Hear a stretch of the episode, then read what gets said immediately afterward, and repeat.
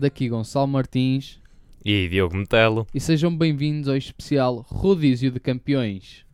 Neste episódio bastante especial, vamos trazer-vos alguns factos interessantes sobre alguns campeões uh, por essa Europa fora. Uh, são 11 campeonatos que iremos abordar e vamos começar com o nosso aqui de Portugal, cujo vencedor foi o Benfica com um inédito tetracampeonato.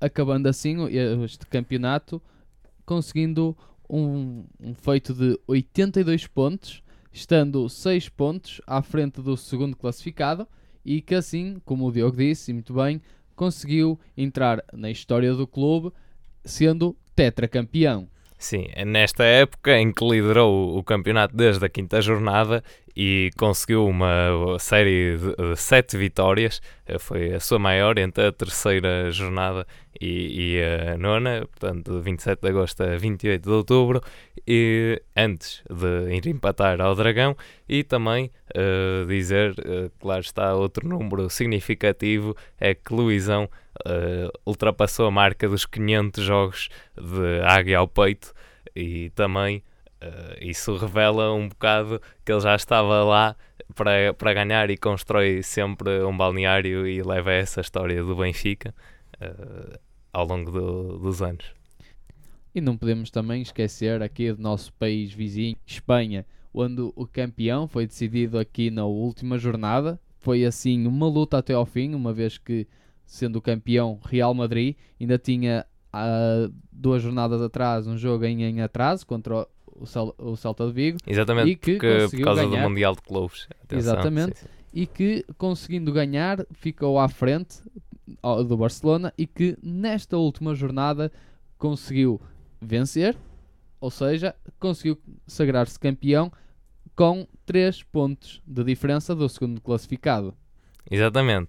Ora, uma pequena análise, diria assim, a esta equipa do Real Madrid, que de facto é um plantel de, de estrelas uh, e que consegue ter uma grande eh, rotatividade também. Uh, a aposta de Zidane também em jogadores mais novos.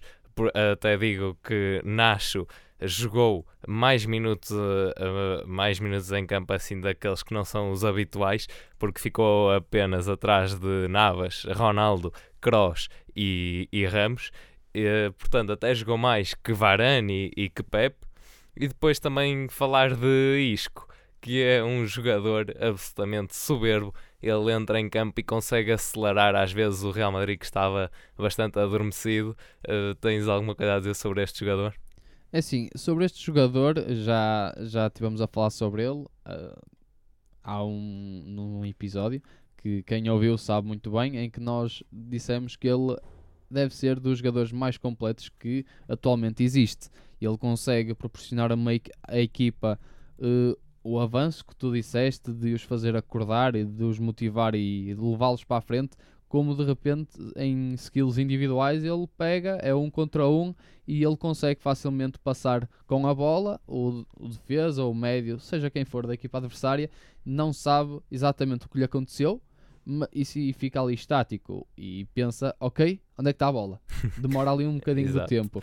Não, Isco para mim no Real como tendo assim grande rotatividade, Zinedine Zidane nem sempre Sim. coloca a titular, não é? Mas eu acho que também é bom porque assim também Sim, tem quando aquela entra mexe também. Exatamente. Exatamente. É aquela tal coisa do o uh, suplente super estrela, não é? Acho Sim. que ele merece mesmo esse rótulo porque ele consegue mesmo mexer muito bem com a equipa. Exatamente. Agora mais outro jogador, uh, Lucas Vasquez, foi o jogador que participou em mais jogos da Liga, em 33, e Ronaldo apenas participou em 29. Uh, são grandes números também, e de facto num plantel em que tem os Uh, supostos titulares indiscutíveis, mas consegue fazer com que 20 jogadores tenham mais de mil minutos uh, no campeonato. Portanto, cá está uh, Zidane a conciliar muito bem todo, todo esse talento e também de falar de um jogador que foi bastante importante ao longo da época, Sérgio Ramos, com os seus golos nos últimos minutos e sempre em jogos importantes contra o Atlético, Sevilha, também ao, Barça e mesmo naqueles jogos que estavam difíceis contra equipas uh, que teoricamente seriam menos uh, favoritas e foram 17 pontos que o Real Madrid conseguiu Uh, nos últimos 10 minutos da partida. Ou seja, a partir dos, dos 80 minutos, o Real Madrid assegurou 17 pontos neste campeonato. E de facto, também, se a nível defensivo o Real Madrid não esteve assim lá muito bem, porque sofreu bastantes golos. Sim, sofreu cerca de 41. Ele neste momento fica na quinta melhor defesa a nível espanhola. Em Exatamente. que em primeiro lugar é o Atlético que simplesmente sofreu 27, mas a níveis ofensivos ele ficou em segundo lugar. Em primeiro lugar ficou o Barcelona com cerca de 116 golos marcados na liga e o Real vem logo a seguir com 106. Exatamente, eh, vou dizer que de facto Messi levou o troféu de melhor goleador com 37 golos e, e atrás ficou Soares com 29 e depois, claro, Ronaldo com 25. E de facto também dizer que se a nível defensivo é isso de sofrer golos, também acabam por ajudar uh, a marcá-los, porque os defesas estiveram envolvidos em 39 golos, marcaram 15 e fizeram 24 assistências. Passamos agora para outro campeonato, o campeonato francês, onde passados 17 anos o Mónaco voltou a levantar o troféu. Sim, e não nos podemos esquecer ali de dois jogadores portugueses, não é? Bernardo Silva e João Moutinho, que foram ambos convocados e que esperemos que tenham um grande proveito na seleção como tiveram no Mónaco, porque notava-se que o Mónaco, quando jogava, que aquilo, a coisa não ia correr bem para o adversário. Notou-se ali o Mónaco que já não se via, como tu disseste, há 17 anos. Sim, principalmente a nível ofensivo. Porque repara, com Bernardo Silva, Falcão, uh, Fabinho e também claro, a construir a partir do meio campo com, com a criação de Moutinho, por exemplo, de facto uma superioridade que uh, foram jogos com muitos golos, marcaram 107 golos ao todo e venceram com 8 pontos de, de vantagem, uh, há que dizer, Sim, mas de facto a atenção, nível ofensivo muito, muito positivo. Sim, atenção, eles fizeram 38 jogos e venceram cerca de 30. Exatamente. Não é para todos. é, mas uh, mesmo assim, o melhor marcador foi Cavani com 35 golos e o, o único jogador do Mónaco uh, que aparece ali no top é a Radamel Falcão com 21 a fechar o top 3 e de facto também de elogiar uh, a recuperação que Sérgio Conceição conseguiu fazer com o Nantes quando pegou era uma equipa que estaria ali quase para descer de divisão e a verdade é que consegue terminar num sétimo lugar e mais uma vez uh, aqui falamos sobre o mérito do Mónaco que de facto esteve incrível. E agora, assim subindo um pouco para as ilhas, ali pelos lados de Inglaterra, temos campeão Chelsea com 30 vitórias dos 38 jogos, mas não fez os 95 pontos como o Mónaco, fez cerca de menos 2, 93. O que é que tu achaste da prestação de Chelsea? Bem, o, o, Chelsea, em primeiro lugar, há que dizer que de facto a Premier League é bastante competitiva. Quer dizer, neste ano tivemos treinadores de elite, uh, o Conte pelo Chelsea, Guardiola, Mourinho, uh, Ranieri entra aqui porque de facto tinha ganho ano passado com, com o Leicester, uh, Wenger, que já está há bastante tempo no Arsenal, e, e também, por exemplo, Jurgen Klopp. Agora, ter essa experiência, uh, porque todos esses treinadores já venceram, ter jogadores uh, como o Zabaleta, uh, o Jean Terry, tudo mais, que têm a sua experiência e também os novos talentos que estão a surgir, como Rashford, Nathan Ake, uh, por exemplo, e depois ter jogadores como Hazard e Ozil e Alexis Sanchez e tudo mais, é uma liga de facto bastante competitiva. Mas também falo de quando as equipas que estão no fundo da tabela não é algo bastante surpreendente quando conseguem um empate ou a vitória sobre alguém que está no topo, porque são jogos em que atacam uh, também de igual para igual enfrentam essa luta. E o, e o Chelsea conseguiu impedir muito bem que essas equipas, e aliás quase todas as equipas, lhes provocassem muitos sustos a nível, a nível defensivo. Foi nesse aspecto foi o controle de conta, é um treinador italiano, e também no ataque, diria que com, com Hazard também a desequilibrar, é, é, penso que é a chave, e também de elogiar Kanté, que aliás foi considerado o melhor jogador da, da Premier League desta época, que, que tens a acrescentar. Sim, e atenção, nós podemos ver isso quando no último jogo do Chelsea contra o Sunderland foi uma vitória de 5-1. Portanto, nota-se aqui o fator, como tu disseste, de vários jogadores, não é só um, dois ou três, é a equipa toda que se, que se encontra em campo e até mesmo os adeptos, que faz com que a equipa consiga um feito assim. Exatamente, Agora, e também o... sofreram poucos golos. Sim, uh, 33. 33 para a Liga que é também, com destaque também para grandes defesas de Courtois. E há pouco falei de John Terry, ele que agora se retirou. Uh, curiosamente, ao minuto 26 desse último jogo, que o Chelsea venceu por 5 bolas a uma, os jogadores todos fizeram uma espécie de túnel de honra uh, na sua substituição e os adeptos, claro, num grande agradecimento a este jogador que é um histórico do clube. Sim, e vai ser para os adeptos assim como para nós. Nós sempre vimos John Terry como um grande defesa, um titã e uh, a sua saída, esperemos que não seja o final da sua carreira a nível desportivo, porque penso que o que ele traz de, de história, o que traz de experiência, experiência, pode fazer com que a nova camada consiga aprender e consiga também ir mais longe. Mostrar também que, e ele pode ser se calhar ali um, um bom coach, não é? A nível defensivo. E quem, quem sabe, não é? Certo. E olha, só dizendo aqui que a maior decepção desta época, diria, como já tem vindo mais ou menos a ser habitual, o Arsenal, que com grandes jogadores não consegue propriamente alcançar bons resultados e principalmente boas exibições que os adeptos gostem, mas quer dizer quem é que de facto não gosta de ter na equipa um Santi Carzola, um Ozil, o, o Alexis Sanchez que eu falei há bocado, uh, e são têm um bom plantel, mas na prática não conseguem uh, impor. E também uh, palavras de destaque para uh, Marco Silva no Hull City. De facto, o Hull City conseguiu reagir muito bem, não consegue permanecer na Premier League, mas lutou bastante. Quem, so quem desce, aliás, é então o Hull City, o Middlesbrough e o Sunderland, e quem sobe, o Newcastle de Rafa Benítez, que venceu uh, para algum espanto, a segunda uh, divisão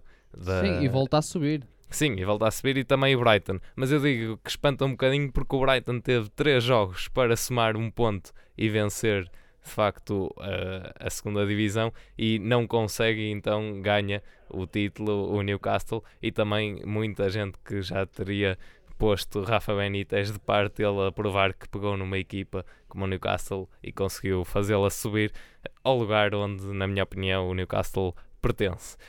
Outro campeonato que temos e um bocadinho ao lado é o da Escócia, em que o, Celtic vence um quase uh, inacreditável hexacampeonato e de uma forma que já não se via há 118 anos. Sim, que é uma diferença de 30 pontos.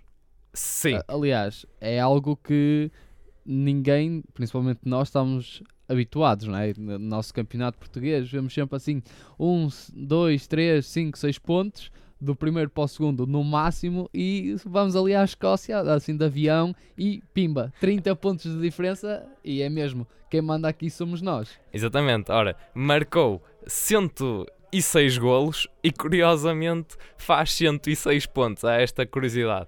E também, mas aquilo que eu ia dizer mesmo é que Uh, só há 118 anos atrás é que se viu um campeão escocês invencível durante toda, toda a época. Ganhou 24, uh, 34 vezes, aliás, e empatou 4.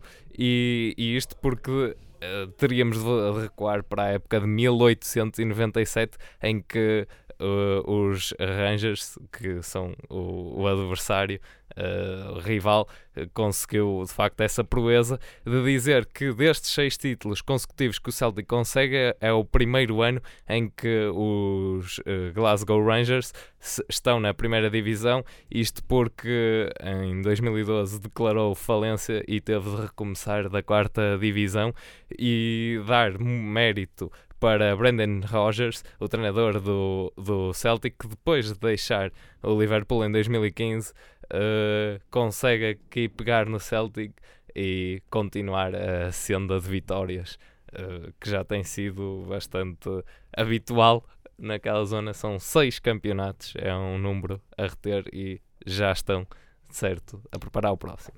E agora, descendo assim um bocadinho, vamos ali visitar a Alemanha, onde temos o nosso querido, não é? Assim, digamos, jovem, Renato Sanches, ali a ganhar, a ser campeão pelo Bayern de Munique.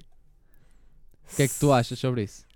Sim, é, de facto, o Renato acaba por não ter um grande, uh, como é que se sabe dizer, uma grande influência na, nessa conquista. É verdade, participou em, em vários jogos, mas não foi dos jogadores mais influentes.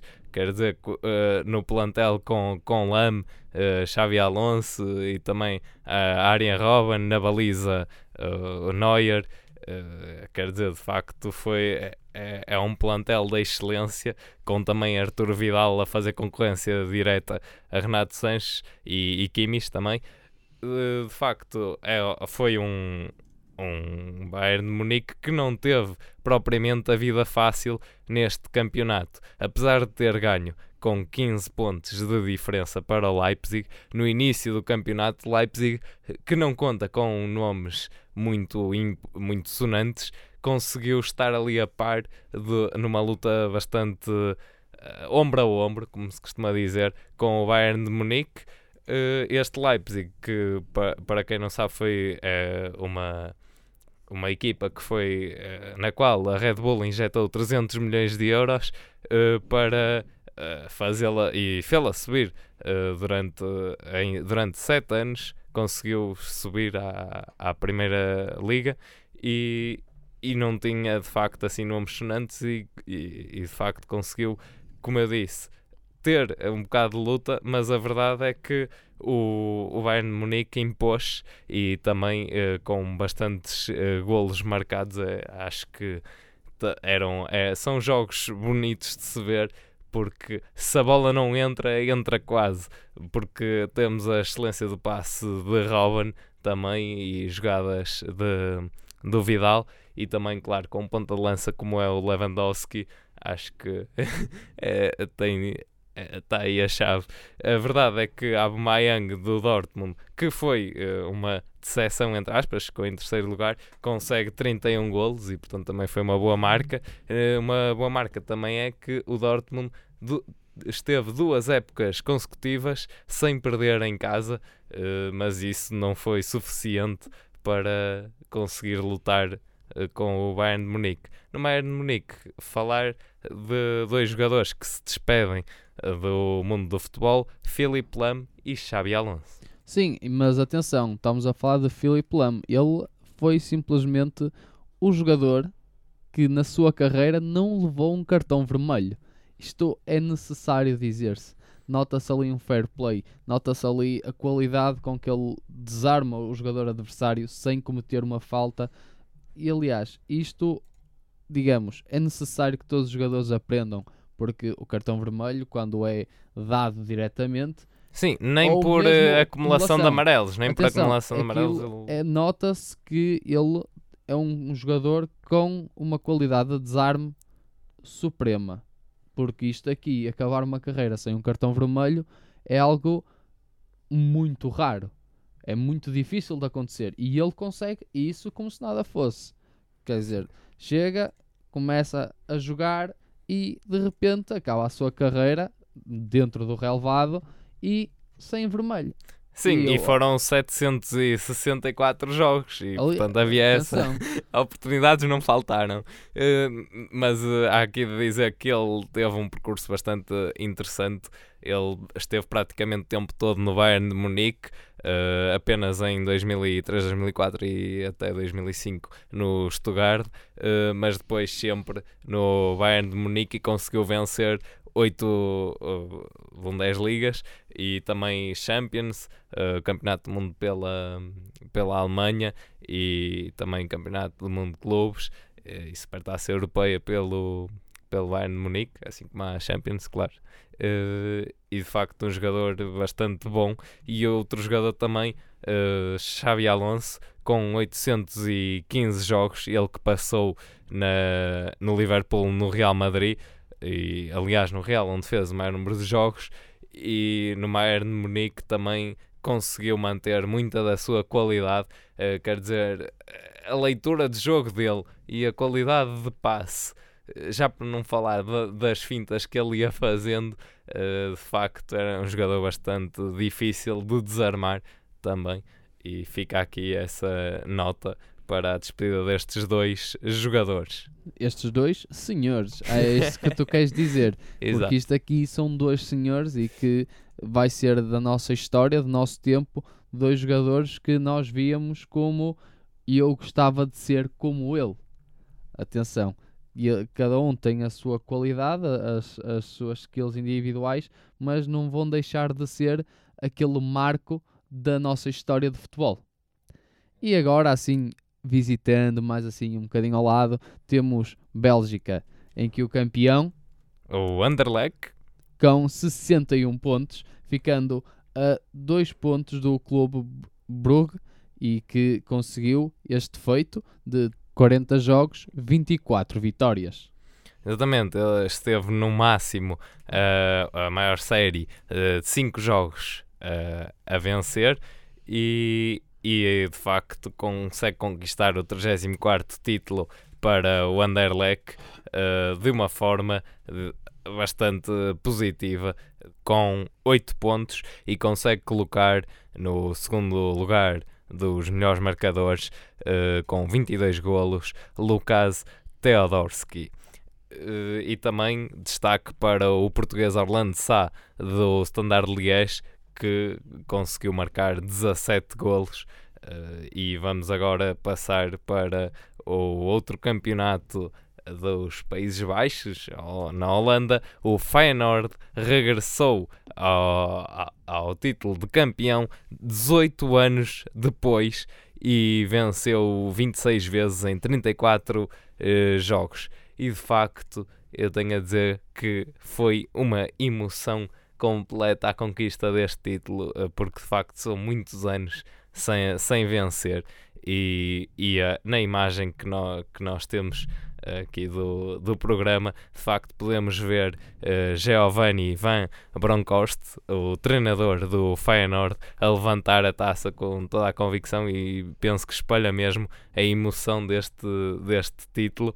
Uh, de dizer, uh, começa aqui pelo, pelo treinador, que foi jogador uh, e jogou 694 partidas como defesa e fez maioritariamente o seu percurso no Feyenoord, mas também passou uh, no Glasgow Rangers, que falámos há pouco, no Arsenal, também no Barcelona e depois de 2008 a 2010 no Feyenoord e uh, não conseguiu, portanto, como jogador, vencer uma liga holandesa, consegue agora como como treinador e de facto como jogador conquistou uma Premier League, uh, Taça de Espanha um, e também nas, na Escócia todos os troféus que havia a conquistar.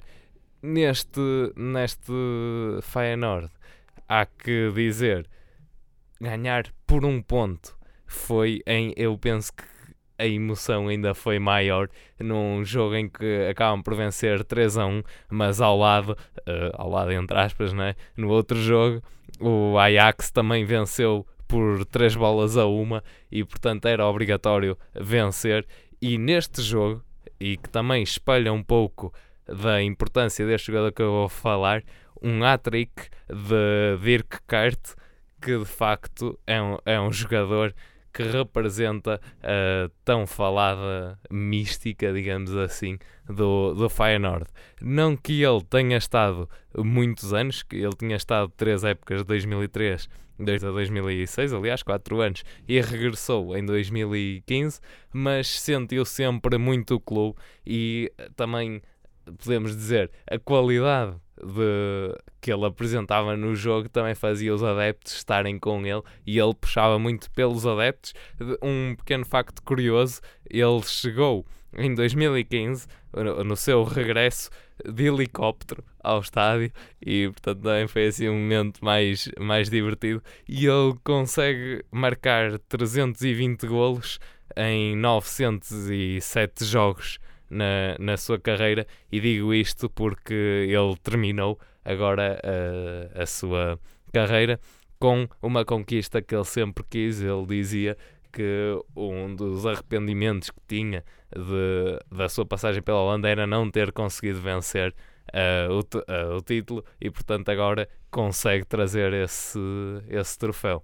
Sim, e digamos que isso é um, era um objetivo dele e que ele agora consegue fazer na sua lista o cheque, né? Agora, uma coisa interessante também de se dizer é que o Ajax é o vice-campeão da Liga Europa e agora aqui na Liga Holandesa também é o vice-campeão. Penso que isto não é muito bom ao ponto de vista deles, uma vez que eles tinham ganho o último jogo, então fizeram um pouco de pressão ao Feyenoord, mas ele acabou por ser o campeão e acredito que eles numa, na próxima época eles venham com a garra de querer vencer ainda mais, porque aquele sabor por um ponto penso que foi um pouco amargo para eles e que acho que vai trazer uma grande intensidade na próxima época e assim eu espero. Sim, sim. Eh, mas também, atenção, há muita qualidade no plantel do Feyenoord e a forma como jogam também é aquele clássico holandês de marcar até até o jogo estar completamente decidido, ou seja, insistir sempre nas tentativas de golo, quase nunca descansar. Uh, vamos agora falar no campeonato da, da Rússia. Ganhou o Spartak de Moscovo, de dizer que o Zenit ficou em terceiro lugar e, e é, é um título que o Spartak consegue conquistar com 22 vitórias em 30 jogos. Sim, e atenção, estamos a falar de uma equipa que já não era campeã há 16 anos. Algo que não ficou assim tão agradado ao Zenit, digamos, que acabou por ficar em terceiro lugar, mas acredito que o Spartak Moscovo, este campeonato veio-lhes com um sabor de da maior alegria de sempre e felicidade, porque os, os jogadores, inclusive o treinador, conseguindo este feito, acredito que tenha sido algo mesmo de maior felicidade Sim, sempre. E, e fazer isso com 7 pontos de avanço e de facto o que espalha é mesmo a invasão de campo quando foi o festejo da, do título.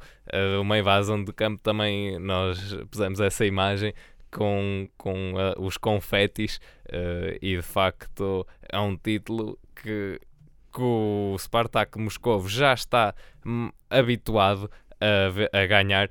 Ganhou 10 títulos uh, estando na liderança a classificação, digamos assim, do número de troféus que cada equipa tem, porque atrás vem o CSKA com 6 títulos e o Zenit com 4. E porquê só 10? Isto porque não estamos a contar com a União Soviética. Aí uh, o Spartak Moscou apenas conseguiu 12 títulos e está atrás do Dinamo de Kiev, da Ucrânia, que conseguiu 13, mas agora já não há União Soviética e são 10 títulos uh, na Rússia. E agora falamos também no campeão da Ucrânia, que foi o Shakhtar batendo o Dinamo de Kiev. Sim, e atenção, há que dar os parabéns a Paulo Fonseca, porque isto é um feito, é português e acho que devemos dar mérito e penso que ele sempre considerei grande treinador e isto aqui só veio reforçar ainda mais essa ideia, porque quer dizer, ele chega e ganha, opá, é, é meu, é basicamente isto, quer dizer, 25 jogos com apenas uma derrota nos 30 jogos que conseguiu e atenção, ficando assim cerca de 18 pontos de diferença do segundo lugar, do Dinamo de Kiev, que tu tinhas dito que na altura da União Soviética era o campeão dos títulos. Exatamente. E aqui vemos o Shakhtar, a equipa do Paulo Fonseca, aqui a ser campeã. Exatamente. E de facto, o que é que contribuiu também para este, para este sucesso? Eu penso que é a qualidade de, dos brasileiros, digamos assim, que formam um grande eh, esquadrão ofensivo. Que temos Tyson no meio campo, uh, Dentinho, Bernard uh, e, e de facto são jogadores que controlam, controlam a bola, metem velocidade, jogo nas alas, cruzar, marcar e também remates fora da área. Foi um Shakhtar que dominou uh, claramente às ordens de, de Paulo Fonseca este campeonato. Falamos agora também do Olympiacos, que venceu o, o 18º título em 20 anos uh, e já leva 7 seguidos, heptacampeão com 6 pontos de vantagem eh, face ao PAOK. Sim, e atenção, 6 pontos, heptacampeão, algo que isto é um pouco difícil, pelo menos para nós portugueses. O nosso maior, o nosso histórico maior que nós temos é do, do Futebol Clube do Porto a ser é pentacampeão e que neste momento agora com o, a história que agora renovou no Benfica, que é agora tetracampeão, agora, mas isto na Grécia é tudo muito diferente. Heptacampeão e muitos parabéns ao Olympiacos e também, Sim, atenção, que... e há que também aqui dar parabéns a dois jogadores, são portugueses e que se encontram lá, para, para a defesa que é o Diogo Figueiras e também ao André Martins, que é o médio da equipa.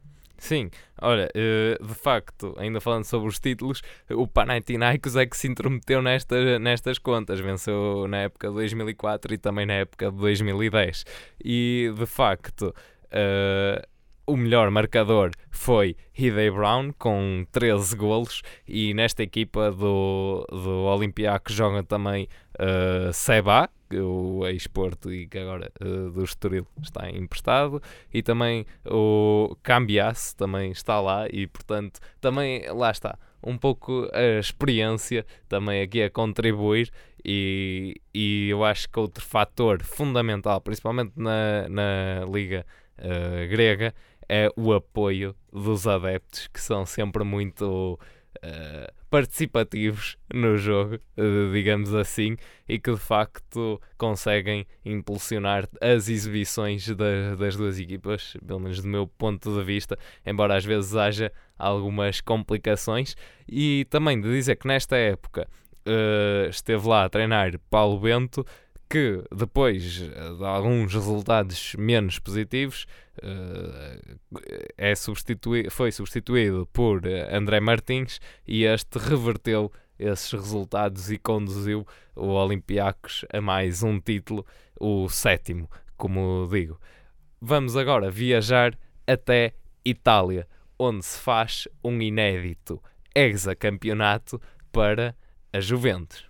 Sim, atenção, 4 pontos de avanço do Roma. Foi uma luta até à penúltima, penúltima jornada, mas atenção, Juventus, nós vimos também na Liga dos Campeões, eles tinham um grande peso, não é? E ainda continuam a ter. E, seleção italiana, eles vão buscar os defesas todos, vai buscar o guarda-redes. Isto só mostra a, a potência que este clube é. E atenção, e sempre foi, no, é do nosso tempo, sempre quando era para escolher a equipa, ah, Juventus no FIFA ou no PES, porque, e eles mostram aqui a, Sim, su, a tem sua qualidade, e, tem história e ainda continuam a fazê-la. É, é, Sim, é o, é o título, é o título número 35 e de, de, todo, de todo um plantel há seis jogadores, e é um número curioso, seis jogadores que conquistaram o hexacampeonato.